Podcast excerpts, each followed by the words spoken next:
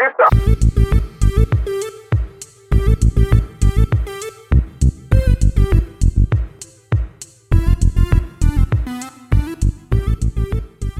bienvenida, Patri. Muchas gracias. Gracias por venir, porque haciendo un pequeño resumen Sí. de cómo tú y yo eh, nos conocemos, este proyecto del podcast lo empecé am, allá por abril-mayo y como y yo hasta entonces no tenía redes sociales, tenía un Facebook antiguo que había hasta perdido la contraseña, tuve que estar ahí buscando y toda la historia.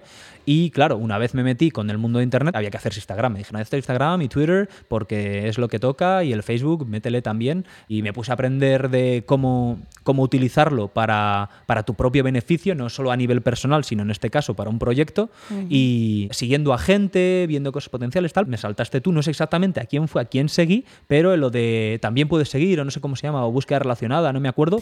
eh, cuando le das que sigues a alguien, a veces te sale Te ahí. sale ahí También, de repente. Sí, eh, exacto. Y, En- me apare- y te y aparecí. apareciste tú y vi ahí tu foto y dije, y dije anda, eh, una muchacha bien parecida, mm, voy a darle. Y le di eh, antes de agregarte, de hecho, para ver, para ver un poco más de, de cotilla, ¿no? La claro, verdad, no pasa nada. eh, de cotilla le pinché y, y lo que te decía, vi en tu descripción. Eh, Patri, con Y, cámara, tal, y vi que tenías las tres banderas la española, la de Sierra Leona y la de Guinea Ecuatorial. Me gustan mucho las banderas y, y, y las reconocí así al tal y dije, hostia, esta persona seguro que tiene una historia única y fascinante. Sí, sí, sí. Y te envié el DM Y y tienes razón. respondiste y nada, hablamos un poquito, pim pam, pim pam. Y nada, ahora que, que hemos podido coincidir, pues aquí estamos. Así que así es como di, como di contigo.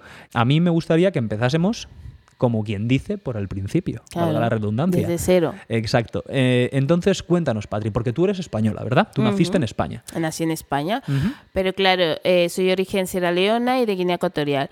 Mi padre vino de Sierra Leona, as- mm, de Sierra Leona Sí. hace, pues imagínate, mil años, Sí. eh, a Canarias, a, te- a- a las Islas Canarias, pues eh, en patera. Está más que asegurado eso porque me lo han No. dicho, sí. Y, y hay mucha gente que dice, pero tía, no te da vergüenza. Digo, pues ¿por qué me da vergüenza decirlo?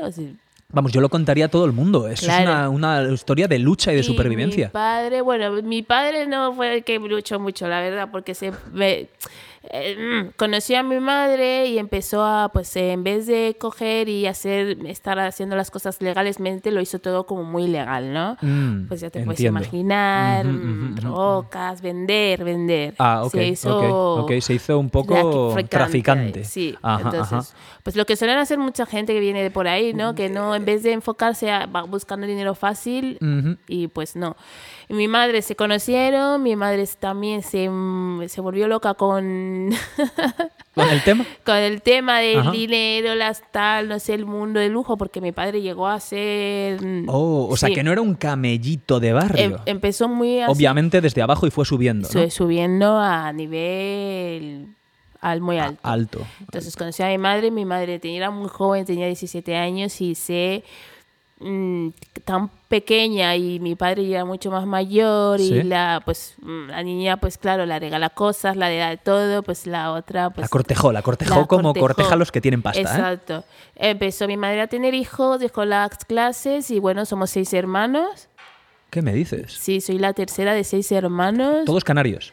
Todos nacimos ahí, todos, todos altísimos, todos ahí, todos del mismo padre, la misma madre, muy Ajá. seguidos, muy seguidos de edad, o sea, no tenemos una diferencia muy larga. Ajá. Lo que pasa es que, bueno, empezaron a venir las, mm, gracias a Dios yo no pude vivir eso, no he crecido con ellos porque me fui con tres años Y- de Las Palmas, te Ah, cuento. Cuéntame, cuéntame. Sal- nació mi el, el hermano mayor, nació el segundo y nací yo. Entonces, al, pues mis padres, pues ya te puedes imaginar, el, la vida esa que llevaban mi padre sobre todo, pues no era bastante buena para criar a unos niños. Te vas a flipar, te vas a flipar. Entonces, había muchas, pues ya violencias. Yo, gracias a Dios, no pude vivir eso porque era muy pequeña, pero mis padres, pues no, muy bien. Mi padre sobre todo. Entonces, mi abuela, Sí. mm, pues eh, claro, los vecinos denunciaban y todo, entonces, eh, Perdona que te interrumpa. Tu abuela, eh, por parte de, de madre, que está, estaba en Guinea mientras que me, o sea, estaban en, Canarias también porque vivían en Canarias mi madre, mi familia, parte de mí estos nacían estaban todos en Canarias. Ah, fueron inmigrantes guineanos de años de años, a lo mejor incluso hasta cuando era España. Es que mi abuelo era médico. Era ahí también un ah. médico negro en esas épocas, era como súper famoso. Pero sería claro, le conocerían en todo Canarias. Bianquina se llamaba. Entonces, inventó un medicamento. ¿Repite el nombre? El medicamento se llamaba Bianquina. Ah, Bianquina. Wow. Era un, como un ibuprofeno. Ah, porque me había parecido que has dicho o, Bianquina como el... No, ya ahora te cuento ah, también. es que... Perdóname, padre. Es, que, te adelantas. Me adelanto. Y mira que intento no interrumpir y. Te adelantas. Te pido perdón. No te Por favor, continúa. Volvemos al tema. la cuestión era que la familia de tu madre, toda, pese a ser guineanos, estaban, en Canarias. Estaban en, Canarias porque mi abuelo trabajaba de médico en Canarias. Entonces estaba mi madre, mi abuela, todos allí, aunque vivían en otra casa. Y mi madre conoció a él, a, mi padre, se llama Ismael. Entonces, yo con tres años, mi abuelo, o sea, mi, los vecinos empezaron a denunciar que los niños, hay niños, tal. Entonces llegaron a juicio, llegaron a tal y un juez decidió como que esos niños tienen que mm, crecer, o sea, con otra familia, no podemos vivir. Y mi, abuela, claro, mi abuela luchando todo. Y me iban a mm, adoptar una familia, porque no podía crecer, crecer con mis padres por el ambiente que estaba un ambiente súper negativo, ¿no? Para nosotros, o sea entonces decidieron el juez que estos niños pues, se quita todo. Buscarles un hogar. Entonces mis abuelos, mi abuelo, que es de verdad lo que hicieron impresionante. Ellos antes dijeron, mis nietos no se van con otra, otras familias, nos vamos todos a África, a Guinea Ecuatorial. Entonces mi abuelo y mi abuela como que medio secuestraron a mí y a mis dos hermanos y nos llevaron a África porque claro, en África no iba a ir al juez a buscarnos. Muy poco probable la verdad desaparecí. Eh, fue como, y fue una especie de escaparse de, de, ahí porque nos iban a dar otra familia y mi madre tampoco quería, porque mi madre también estaba muy quemada, ¿sabes? Muy mal. me imagino. Ese género y todas esas cosas, pues. Exacto. Tú imagínate, no la ha hecho nunca la culpa de nada ni nada. Aparte que lo mejor que pudieron hacer mis abuelos es cogerme y llevarme, porque mm, gracias a ellos, vamos, tuve he tenido, o sea, tengo, he tenido a mi madre, que es mi abuela, y mi padre, que es mi abuelo. Nos fuimos a Guinea Ecuatorial con tres años. Entonces empecé con tres años en Guinea, yo toda bebé, toda niña, tal. Pues nada, en África, con mis abuelos muy bien.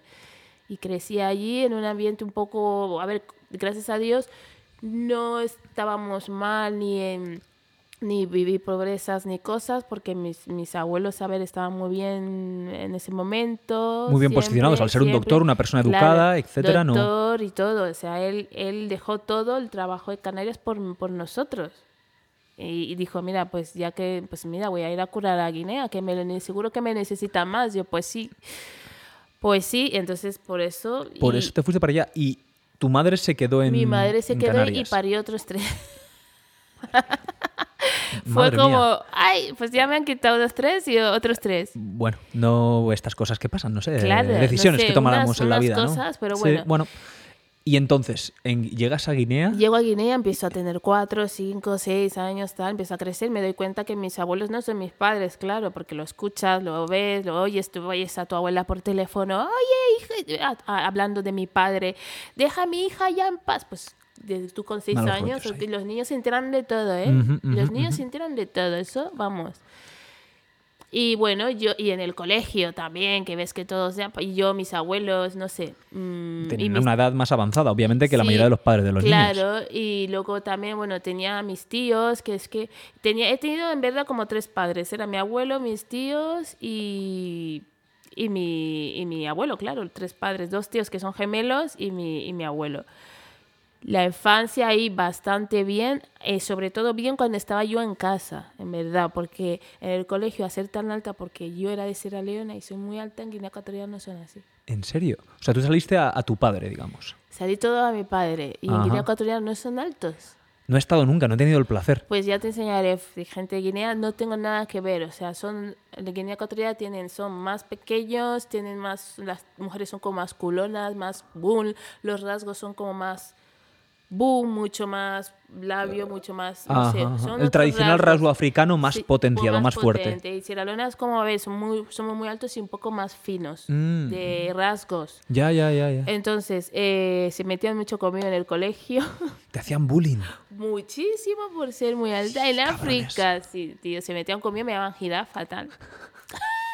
clásica, clásica. Claro, jirafa, no sé qué, tal. Bueno, que hoy he leído, porque se ve lo de Guinea, que la jirafa es el animal oficial pues de, de, Guinea. Pues yo, pues mira, pues me daba y eso. ¿eh? Y yo lo pasaba mal. Claro.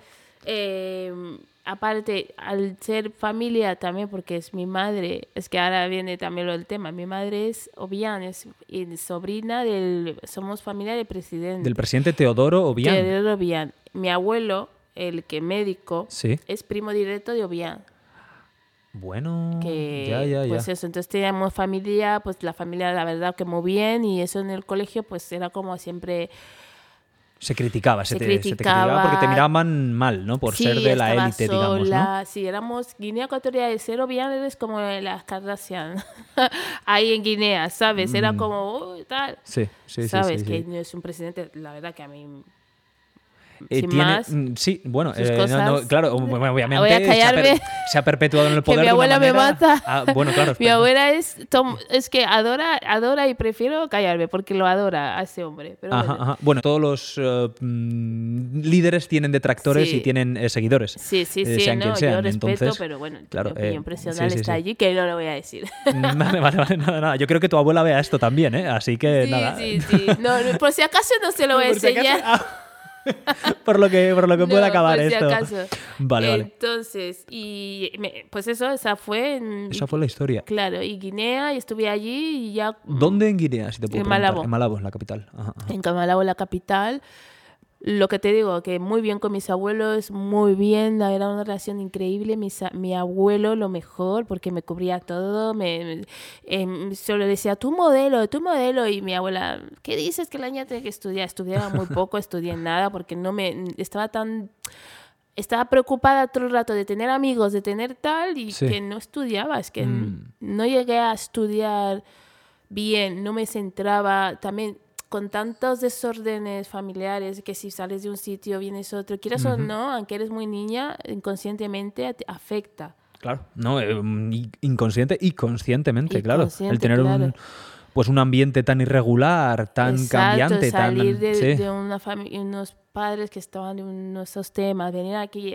no, no era nunca fui buena estudiosa porque no no, no tenías el ambiente adecuado para que un niño pueda centrarse en, eso, ir al colegio y ya está. No me centré, iba al colegio y, y se metían conmigo encima. Y, encima, encima y no me centraba, era como, no sé, no, no sé por qué, pero nunca...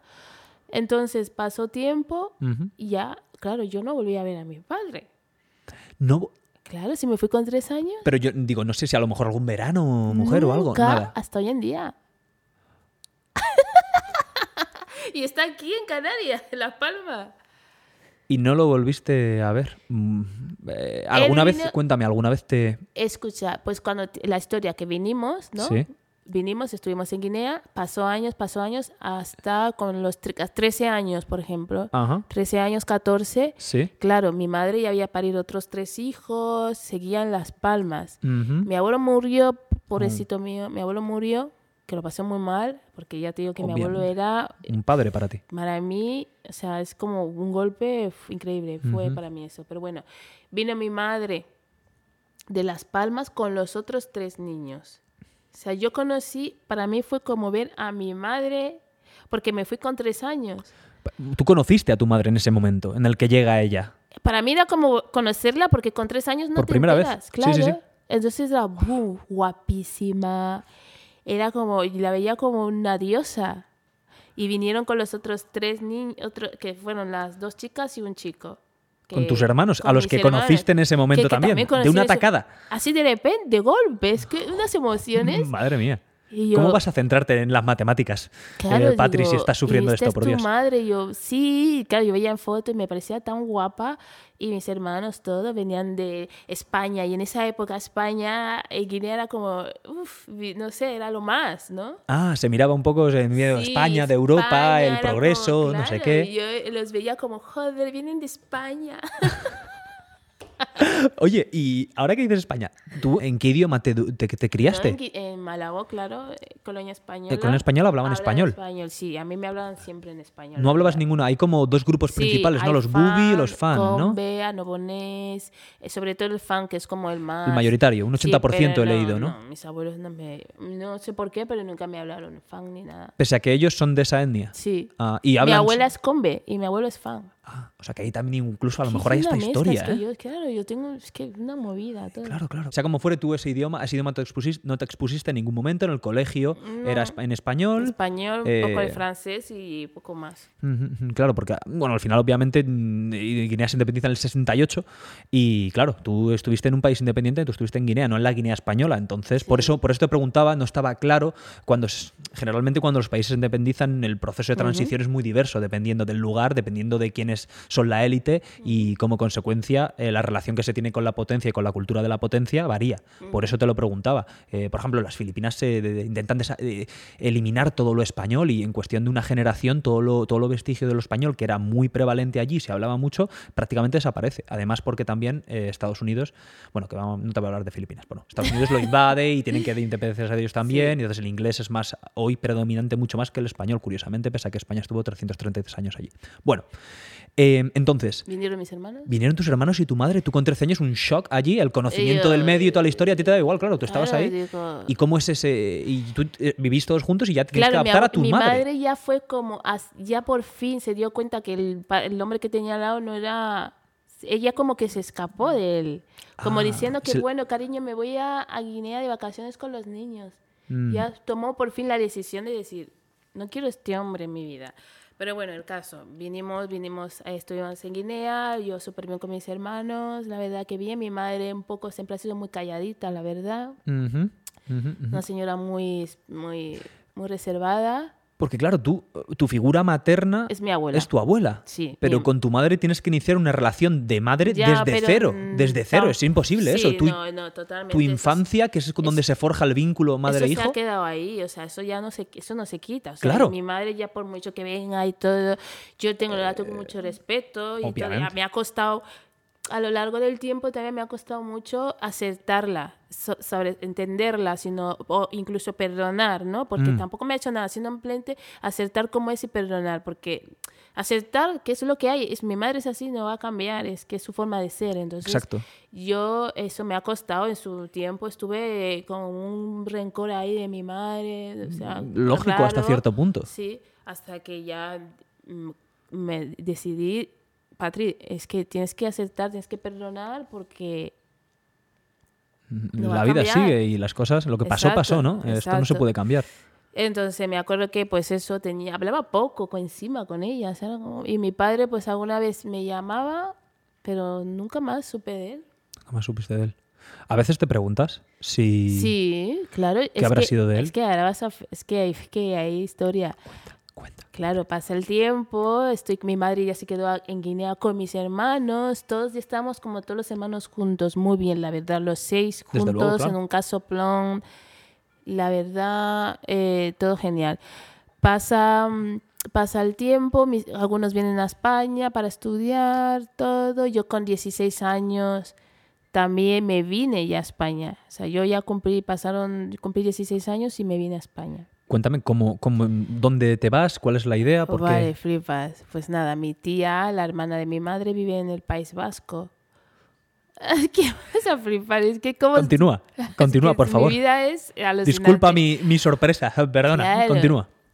Eh, pues mi, mi, tía vive en el País Vasco, en, en, Bilbao. Entonces, eh, mi, claro, Guinea Ecuatorial, quieras o no, pues tío, necesitas, pues quería seguir estudiando porque yo estudiaba muy mal ahí, entonces también no estaba bien, también por el bullying, no tenía muchos amigos, mi abuelo se murió, era como, entré en un, no sé, dije, abuela, me quiero ir, es que aquí no, no, no puedo, o sea, amo África, me encanta África, es muy mágico, pero no sé, me sentía muy, a veces tampoco me sentía muy, me sentía rechazada también, como de...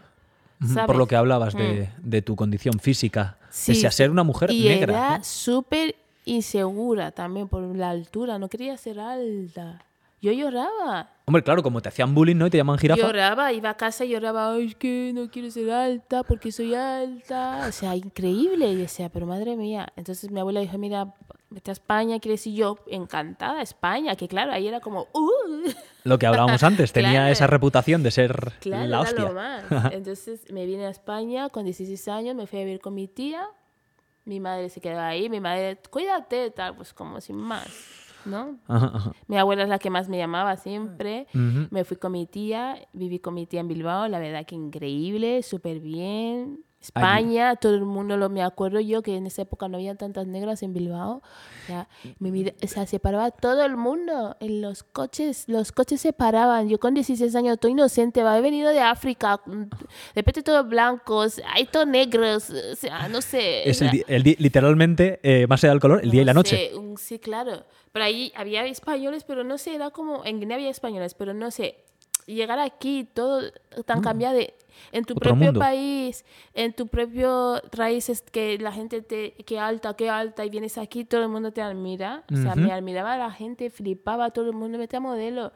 Y yo, pero, y en Guinea como que no me pasaba esas cosas. Lo contrario, de hecho. La verdad, que no me sentía nada segura por mi altura ni nada. Y yo vine aquí, era todo lo contrario. Digo, pues sí, y no me creía ni guapa, ¿eh? O sea, nada. Me creía horrorosa, te lo juro. Bueno, o sea, que te sentó genial el venirte a España. Fue un cambio positivísimo. Todo el mundo. O sea, yo decía, pero no me puedo creer que mi tía Padre que... O sea, fue como yo, tú, si, es que si tú ves cómo vine al, y estoy ahora, no tengo nada que ver. Súper tímida, no hablaba, calladita. La edad del pavo, además, que son ahí los 16 años, la adolescencia. Y me vine a Bilbao, mi madre se quedó, mi madre se quedó en Guinea, se quedó con mi abuela. Mm, yo me vine, mis hermanos, eh, unos estaban en Madrid, bueno, empezamos como a separarnos un poco, ahora estamos muy unidos, pero ah. sí. Y yo me quedé en Bilbao, eh, me puse a estudiar, me saqué la ESO ah, con mucho esfuerzo y me costó lo suyo. Entiendo. ¿El sistema educativo eh, como Mucha para ti? Mucha diferencia, o sea, no tenía nada que ver, me costó un montón. Gracias a Dios no tuve que aprender euskera. Eh, otro, se hubiera sido otro reto magnánimo, claro. muchísimo, vamos. Y bueno, empecé, estuve ahí con mi tía casi imagínate, o sea, qué valiente, vas a ver, acá de venir de África y solo estuve viviendo con mi tía 16 y la semana que cumplí 18 me fui de casa. Ay, Patri, otra vez nos vamos. ¿A dónde nos vamos ahora? Cuéntame.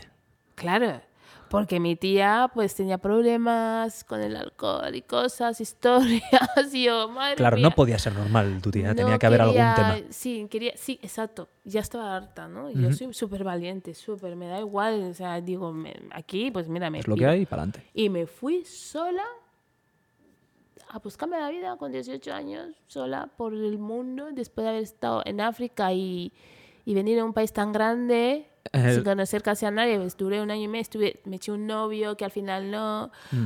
Bueno, me eché un novio. Eh, duró poco, viví con él un, un, poquito. ¿En Bilbao? En Bilbao.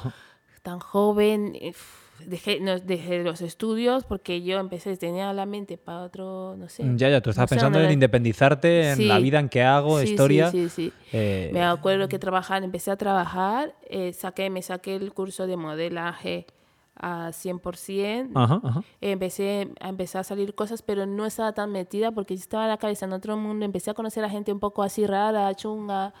La Allí en Bilbao. Sí, no, chunga tampoco, sino que empecé a conocer la noche la esa fiesta, noche, esa noche y todo el mundo te uh, que, mm, adora y tal, y te quedas y tan joven, tan niña, inocente, que yo me creía la hostia, pero ahora que lo pienso, madre mía, qué, qué inocencia, qué atrevimiento. o sea, yo me iba con, o sea, no sé, y me iba en casa en casa, eh, eh, quedándome en casa en casa, porque claro, o sea, no, eh, no estaba enfocada bien con un trabajo serio lo pasé mal, pero mm, con, por mis cojones dije, no vuelvo, no vuelvo a casa. O sea, prefiero, te lo juro, morirme de hambre antes de volver. Madre mía, padre. Y, así fue, claro, no volviste más. Nunca más en la vida volví. Eh, fui a ir a Barcelona, estuve ya trabajando en Sara, en Vescar, ya empecé como trabajando camarera. ya, ya pasó, ya han pasado 19, 20 a 21 años. Volví a Bilbao, de, de, Barcelona a Bilbao. Otra vez ahí, con los vascuences. Otra vez a Bilbao, porque bueno, como ya había hecho tanto círculo de amistad, dije, me vuelvo otra vez a Bilbao. Trabajé en Bilbao, me viviendo en habitaciones, para aquí, para allá. Salí, empecé a salir bien, bien de modelaje, hasta que conocí a un novio vasco que tenía 30 y no sé cuántos años, yo solo 21. Y Ok, ahí... Y ahí era un... Madurito, madurito. Madurito, pero un chungo también. También, y pensé que me ibas a decir que era uno de estos vascos con un corazón que no, le cabe en el pecho. Al principio muy bien, y fíjate, ahí también vas a flipar cómo salí de ahí. ¿eh? Soy todo oídos, Patri. Salí de ahí que vas a decir, hostias, esta chica de verdad, o sea, qué heavy. A ver, a ver, cuenta, cuenta, no me, que me tienes en ascuas, Patri. No, pues eso mm, a ver. Eh, te pones con el de novio. Eh, al principio todo muy bonito, tal, te pinta. oye, mira, aquí el chuletón vasco, eh, esto es todo top, ahí, cocochas, todo claro, todo forrado, tal. Ah, encima ahí, un vasco de esos de dinero, ¿eh? Ahí. Encima me quería como, pues eso. Entonces empezó con cosas raras, que si no te vistas así, que no vayas así, que si esto, que te que si esto, que si te están mirando, que si no sé qué, que si te pones el pelo porque tú lo haces, porque te mira. Claro, yo llamo la atención. Obviamente, claro. Eh, para gente que no pues está sentada, eres una mujer que mide. ¿Cuánto mides? 1,85. 1,85, eres, eres, eh, negra, obviamente. Eh, pese a ser ya de, a lo que hablamos española, llamas la atención. Hmm. Llamas la atención. Claro, muy guapa, por supuesto, también, que no quede, que constancia. Muchas gracias. Entonces, claro, el novio era celoso y le llevaba los demonios al vasco. No, no, no, fatal. O sea, fue como. Uf y me quiso, cogió, yo 21 años tenía solo, ¿sabes? Yo sabía que eso no era normal, estuve dos años con él hasta los 23, que era como que me empezó ahí a acaparar, se cogió un, apartamento como súper alejado de todo. Wow, para aislarte. Me aisló, es que no, pero no lo consiguió porque yo tuve o sea, sin necesidad. Tus ovarios, tuviste dos ovarios. Ni necesidad de ni nadie llamarme ni hablar con mi madre. Claro, no tengo. O sea, mi madre nunca ha tenido relación casi de nada, muy poco. Mi abuela, pues le contaba mentira sobre mentira para no se preocupara. Entonces, claro, y una señora mayor, además, que no puedes estar ahí contándole no, penas. Entonces yo, yo solita decía, esto no puede ser. Pero seguía y seguía y no sé, pues tantas tener a veces carencias emocionales pues te dejas eh, querer en cualquier, cualquier persona y al final te quedas como ahí, pero yo sabía que ahí tenía que salir y mm, me hablé, alguna vez se puso en contacto conmigo mi padre para decirme... Eso sí que no me la esperaba. Sí, para decirme que, escucha, ay hija, te quiero mucho, mándame... No. No, no, escucha, mándame por favor, como sois españoles, flipas. Mándame por favor, Patri, los, todos unas fotocopias de vuestros, de vuestros pasaportes, porque es que yo tengo que... que Qué cabrón. O sea, encima después te llama para que le hagas ahí el aguante, para que le ayudes a cualquier movida. Sí, Y yo, vale, papá. No lo hice, obviamente. Ah, porque una decisión ahí difícil de tomar, pero vamos. yo le seguía rollo, le decía, ah, vale, pues solo decía que me quería un montón. Esa, esa, época que estaba yo con el chico este vasco y me quería un montón y que mi hija, que, que tu abuela es mala porque tu abuela me sacó de ti, eres mi hija, yo te quiero.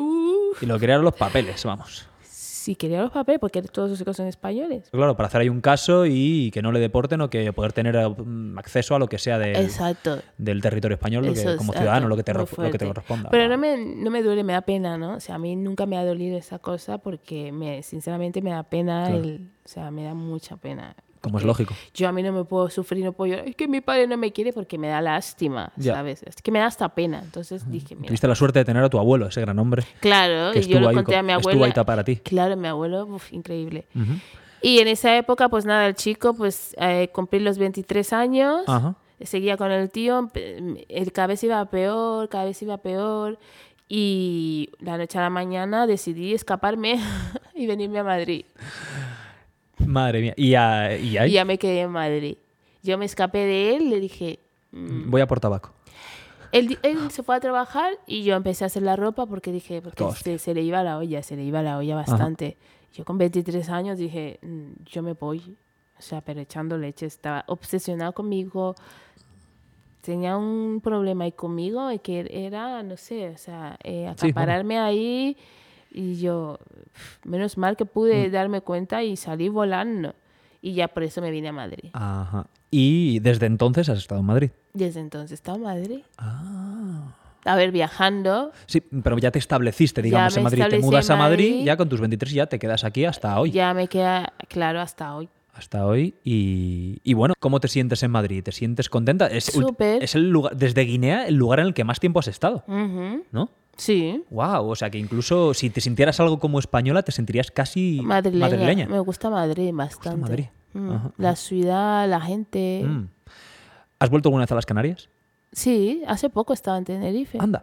Anda. Sí, y Las Palmas he ido y me han dado, mi tía me hablaba alguna vez, una tía que tengo allí de mi padre, pues está, pues eso, a eso iba, que como que diciendo, o sea, estuvo en la cárcel, movidas y tal, y como que sigue vivo, pero como que un poco para allá, ¿no? Como que se le ha ido un poco... La cabeza, claro. Sería también mayor, supongo, no será un jovenzuelo. Sí, pero que se le, sí, bastante, pero se le ha ido la cabeza, como que se ha quedado un poco para allá.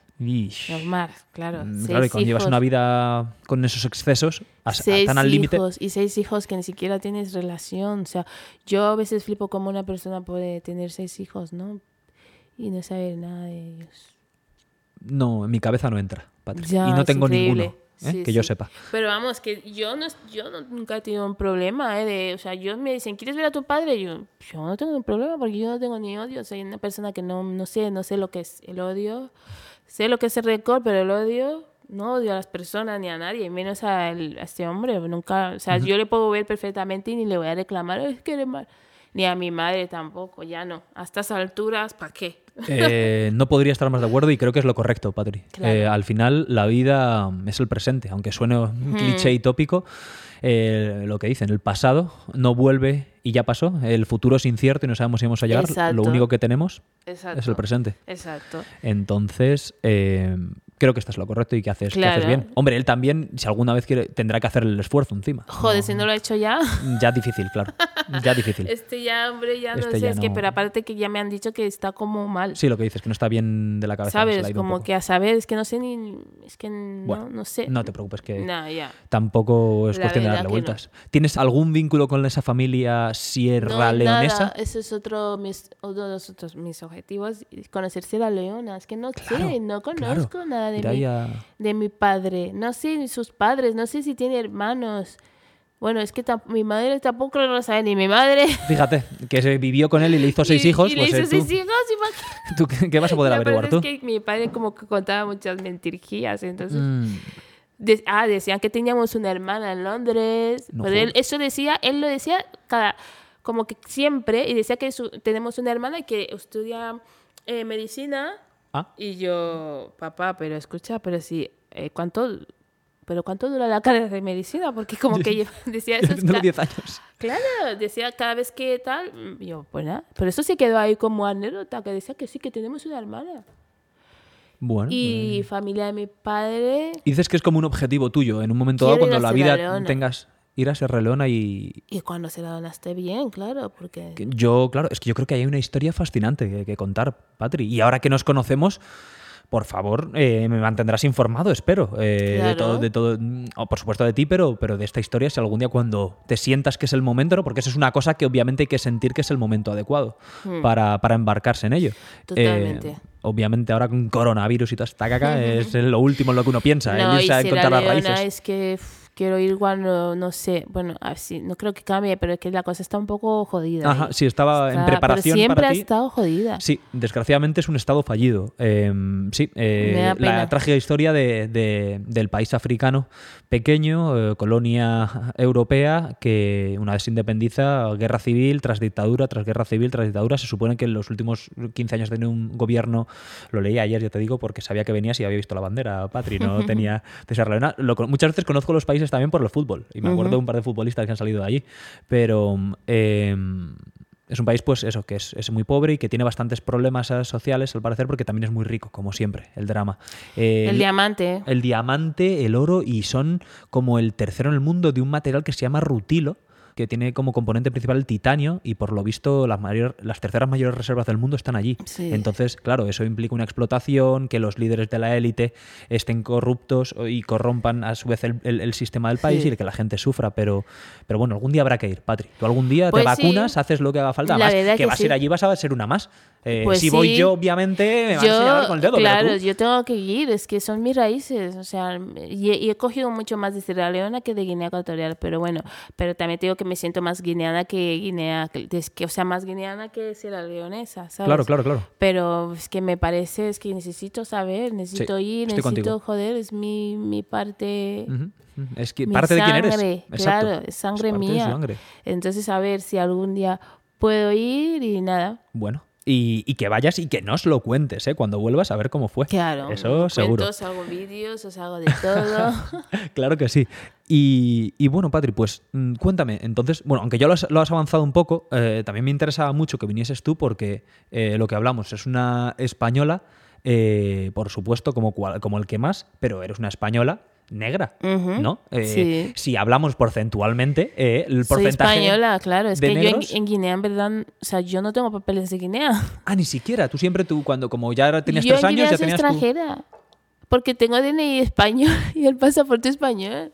Claro, claro. No, no sé, pero igual mujer. Es curioso, ¿eh? Sí, sí, sí. negra y ser extranjera en África. Es, por eso tienes que venir a este podcast. Es que es, es, de, lo, de lo más, lo más extraordinario. Yo tengo DNI español y pasaporte español y yo con eso viajo. Y yo en Guinea soy, no soy guineana, soy extranjera. Claro, claro, está la cola de nacionales y, de extranjeros. Te miran mal, ¿eh? El aeropuerto. Mm. Cuéntame. De Guinea. ¿Por qué? Sí, sí, como... ¿Quién se cree esta, que es tan negra como nosotros y va por la cola de los internacionales y no por la de nacionales?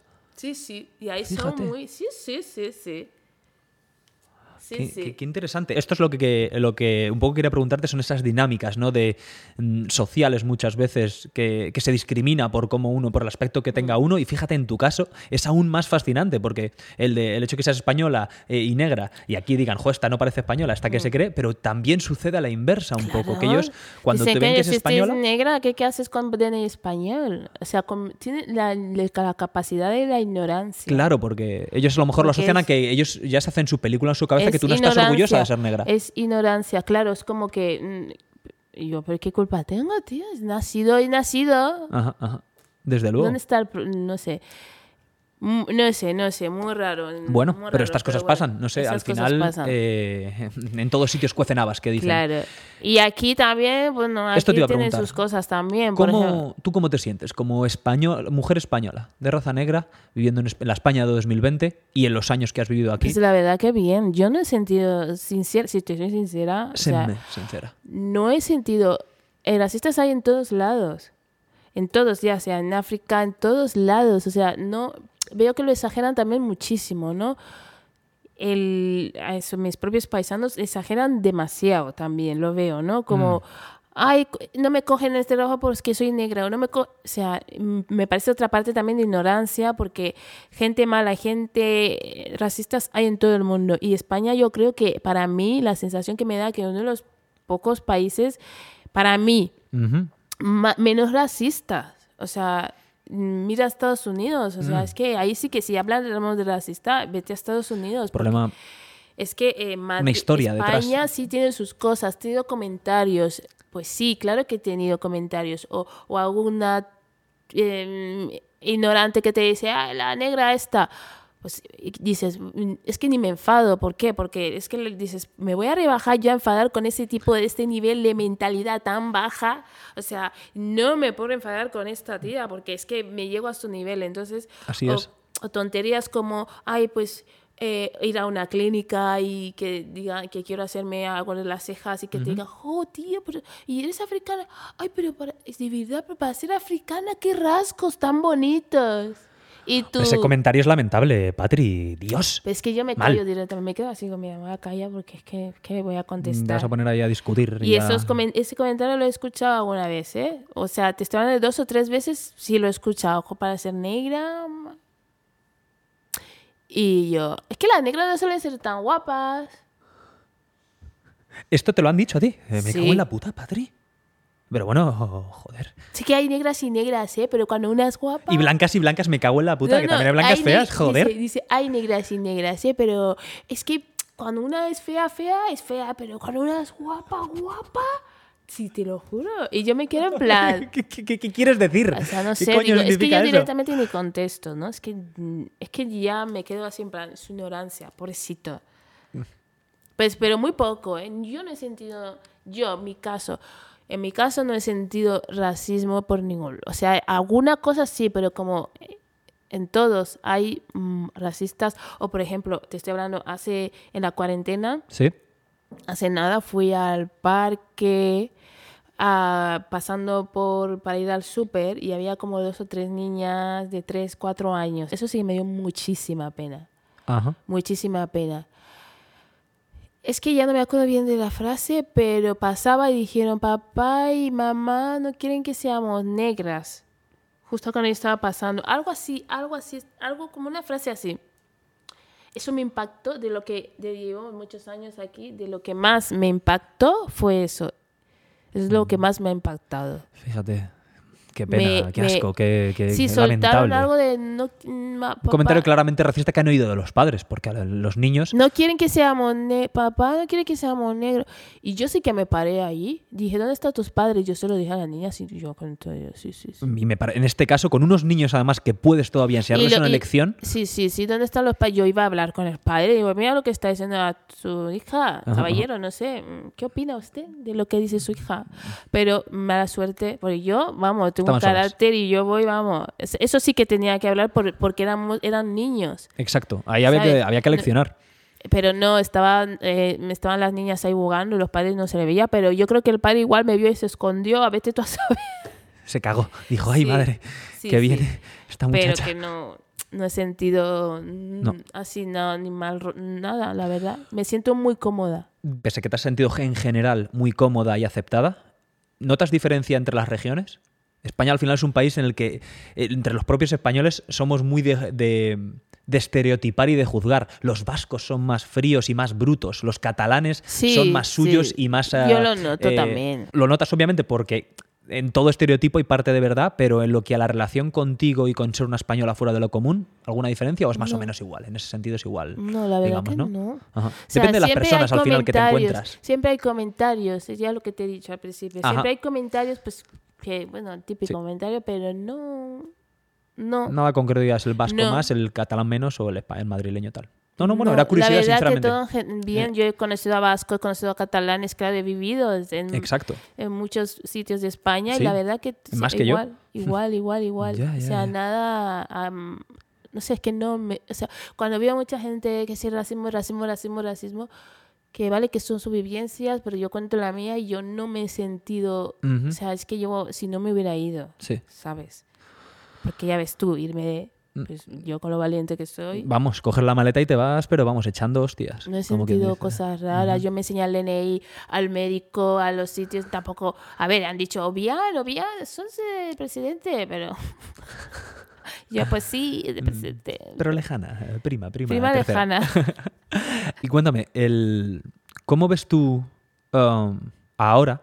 eh, existe un poco un drama. La, la his- la relación entre España y África al final se remonta a siglos y siglos y siglos. Mm. Es decir, España ha estado vinculada a África desde el origen de los tiempos. O sea, hay asentamientos de, de pueblos africanos en España desde antes de los romanos, desde antes de los griegos, ya pues eso, los cartagineses, eh, los propios egipcios tenían puestos de comercio. El estrecho de Gibraltar que separa España de, de África son unos kilómetros. Pese a que esa relación es en los últimos años cuando se ha producido eh, o cuando por lo menos los medios de comunicación le han dado más difusión a todo el tema de las migraciones, ¿verdad? En, eh, las pateras que mencionabas como mm, se supone que crees tú que, te- Sí, que sí. tu padre, en los cayucos y ahora pues mm, leía que hay el problema pues se ha pronunciado muchísimo en lo que a número de, de jóvenes Mm. que vienen desesperados buscando una vida mejor al final, que es así. Yo como inmigrante lo siento muy particular, no lo siento a lo mejor tanto como el español de a pie porque yo me fui de aquí muy joven y me considero un emigrante.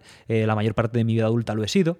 Entonces, eh, sea como fuere, cuando tú lo ves, el, drama que hay ahora mismo, porque está llegando muchísima gente por cientos a Canarias diariamente, viniendo de las costas africanas, lo ves como más como española, te toca, te duele como, africana. estás ahí entre medias. Estoy entre medias, porque me parece bien que, bueno, tú salgas de, tú, que salgas de un sitio donde no eres feliz porque si yo no soy feliz en un sitio y estoy muy mal, pues voy a buscar la felicidad.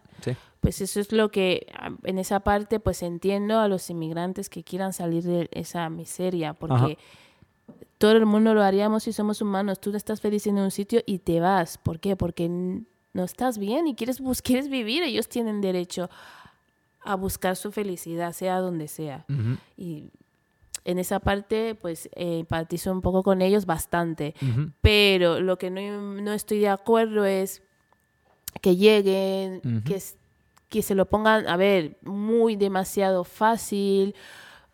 Eh, me parece bien que, a ver, que sea fácil, ¿no? Pero ellos también se portan de una manera un poco, muy, se, se, le da, se les da tanto, tanto, tanto que se llegan a acomodar. Mm. Y eso, a ese, ese aspecto no me gusta para nada, ¿sabes? O sea, porque a mí me da vergüenza ajena pasar por, por lavapiés y encontrarte a mogollón de negros desde las 8 de la mañana, negros, o sea, mis paisanos, claro, negros. Ole. arriba, la, arriba la raza. Exacto. Encontrarte a todos mis paisanos en, en, un parque desde las 8 de la mañana hasta las 9 de la noche haciendo qué. O sea, es triste. Eso sucede. Eso sucede. Estoy un poco desconectado de esto. Sí, eso es triste y pasa en Las Palmas que están, vienen, vienen, vienen, están claro, un no tiempo, hay capacidad. están un tiempo viviendo bien y luego mm, les a la calle y les sueltan, pues por ejemplo de mi padre y pues ¿qué hacen? Pues tonterías, ¿no? Mm, Entonces, a eso sí que no estoy nada a favor con eso, de ponérselo tan... Si realmente quieres vivir y quieres ser feliz, también cúratelo. Tú quieres, estás yendo a otro país, que no es el tuyo, pero puedes hacer tampoco lo que te dé la gana. Ajá. O sea, no sé si me entiendes. Sí, no, no, no, desde luego que te entiendo. Eh, respetar la legalidad, las normas, la voy cultura. A este país, yo tengo, voy a respetar. Lo que no voy a hacer es ir a tu país, que no es el mío, encima que me estás ayudando, me estás dando esto y hago lo que me dé la gana. Y también la culpa lo tienen también los que le están dando todo. En realidad es una falta de organización brutal, yo creo. Eh, es un problema que, le, que se, les viene, se les ha venido encima y es muy difícil controlarlo. También porque también da la sensación de que llegan como todos al mismo sitio, ¿no? Es como todos allá a las Canarias, encima, un lugar que ya de por sí es pequeño, es. Se podría hacer las cosas mejor, siempre se puede hacer mejor. Desde luego. Ellos y ponerlo de su parte y, los de aquí también, o sea, los que les acogen también no tan, tan fácil. Porque opino que hay mucha gente que está trabajando, que pues pagan impuestos. Exacto. Todo legal y, todo. es gusto, ¿sabes? Que si vamos a lo gusto, miremos lo gusto de los. Vamos, yo es que soy muy gusta, me gustan las cosas. Es fundamental la justicia. Y este todo en el mismo nivel. Ajá. No puedes estar así y así, y ellos, no sé, no... Estoy ahí entre medias. Lo entiendo, no, no, no, te entiendo, te entiendo perfectamente. Sí, sí, no, desde luego. Hay cosas que no tienen mucha lógica, no sé, de ponerles esto, ponerles lo otro y luego... Ya, porque eso es pan para hoy y hambre para mañana. Exacto, y luego pasa lo que pasa. Es que tú vete al lavapiés y están todos ahí que dan pena. No he ido desde allí, allí desde hace mucho tiempo, no... En los mismos sitios, sin... Oficio ni beneficio también, porque bueno, a lo mejor ya... Eh, no sé hasta qué punto ahí tienen margen, no sé. Es, es una situación compleja. Cuando, cuando llegan a ese punto, ya sea de la raza de la que sea y del país del que, del que vengan, porque estoy convencido que pasará con gente, con emigrantes de, de otros, de la Europa del Este, ¿sabes? Mm, de Rumanía, de Albania, qué sé yo, de lugares en los que son más blancos que yo, pero eh, no tiene, eso no tiene nada que ver porque al final es una cuestión socioeconómica, que yo creo que es lo que pasa en casi todo el mundo occidental. Eh, se pueden buscar también culpables, el por qué esa gente emigra, ¿no? Leí un artículo que, que claro, mucha gente salía en cayucos porque salían de Senegal y, salían de Senegal, de Senegal, porque las costas senegalesas, tradicionalmente eh, zona de pescadores, grandes eh, embarcaciones que venían de Europa se ponían a se llevan ya años fondeando en lo que eran sus aguas por determinados eh, tratados, saltándose los tratados y los convenios y, les dejan sin apenas pesca. Entonces ellos se encuentran que eh, tradicionalmente los hombres eran pescadores allí y que ahora pues solo un 50% puede ser mm. pescador porque el pescado sigue siendo el mismo, pero ahora hay de otros lugares y de, y de allí por ese mismo por ese mismo pescado. Entonces la gente se queda sin trabajo por esa explotación y, tienen, que, y tienen que pirarse o buscarse la vida por otro lado, ¿no? Eh, es, es, un drama y yo creo que, que es bidireccional, ¿sabes? Eh, Europa tendría que hacer mucho más por razones históricas, bueno, no vamos a meter aquí ya, que no quiero yo tampoco criticar, que luego se me echan encima. Eh, pero bueno, pero por eso, por eso si te echan encima es que no, vamos, los hechos están ahí. La colonización se produjo como se produjo. Y la, y la descolonización se produjo como se produjo, porque eh, al final la descolonización de África se produce con condiciones mm. siempre y con condiciones comerciales ventajosas para el, para el poder colonizador. Pero bueno, que lo estabas haciendo esto tú muy ameno y vengo ya aquí a joderlo con tecnicismos y con historia y con temitas. Cuéntame, Patri, eh, el futuro. ¿Cómo lo ves? ¿Cómo lo ves? ¿El futuro de mí o el futuro de, general? bueno, eh, es que no soy mucho de pensar en el futuro. Pienso muy, voy, me dejo un poco, me dejo llevar. Un mm, Tú ahora estás bien. Cuéntame cómo, cómo estás llevando tú este tema, la situación de aquí con una mujer tan extrovertida como tú. No soy consciente del tema del COVID. No. Tú haces lo que dicen, la máscara tal, pero sigues con tu vida lo más normal que puedes, ¿no? Sí, no me a estar consciente realmente del COVID, la verdad. O sea, no sé por qué, pero no estoy todavía como todavía no soy consciente de todo lo que ha pasado, ¿eh? Mm. Y ha pasado. ¿Es porque estás ocupada? ¿Es porque lo que comentábamos, que te va bien el trabajo, ¿verdad? Trabajas con mucha frecuencia, te ven el Insta ahí todo el día. Mm, ¿eh? Poniendo, exacto, poniendo, claro, photoshoot, this, that. Genial, ¿no? sí, la verdad que sí, intento distraerme un poco. Pero es que por, más que nada porque el soy bastante sensible y mm.